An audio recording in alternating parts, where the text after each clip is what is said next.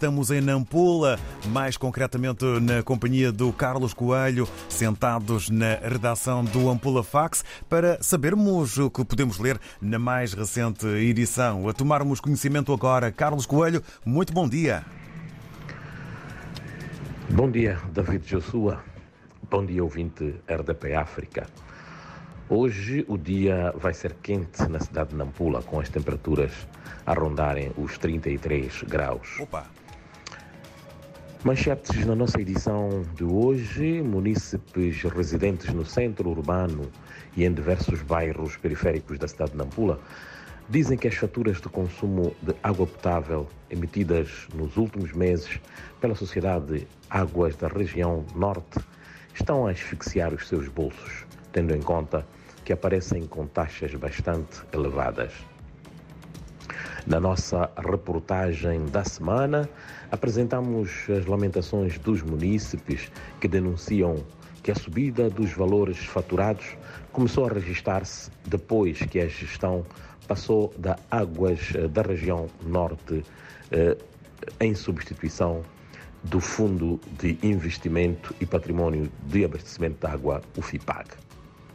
No entanto, sem gravar entrevista, fonte da empresa apenas partilhou com a nossa reportagem a resolução da Autoridade Reguladora de Água que ajustou as tarifas de fornecimento deste precioso líquido com efeitos a partir de 1 de dezembro do ano passado, sendo que a cidade de Nampula apresenta a tarifa mais cara em relação a todas as outras cidades e vilas municipalizadas.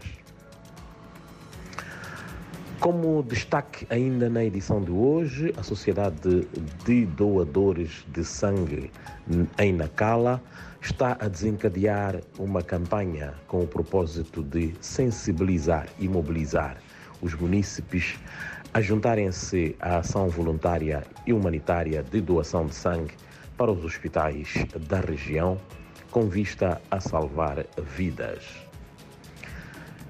Na nossa página de economia, a matéria é sobre o desafio de continuar a produzir internamente e exportar bastante para prover recursos e, por via disso, inverter a situação deficitária da balança de pagamentos e, consequentemente, garantir a melhoria, queria dizer, da qualidade de vida dos populares.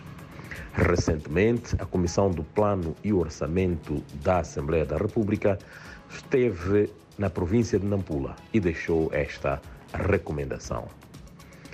Para fechar, na nossa página política, o Movimento Democrático de Moçambique, MDM, disse estar a envidar todos os esforços em termos de afinação da sua máquina para conquistar e governar a cidade de Nacala Porto e melhorar as condições de vida dos munícipes daquela urbe, vencendo as eleições de 11 de outubro próximo.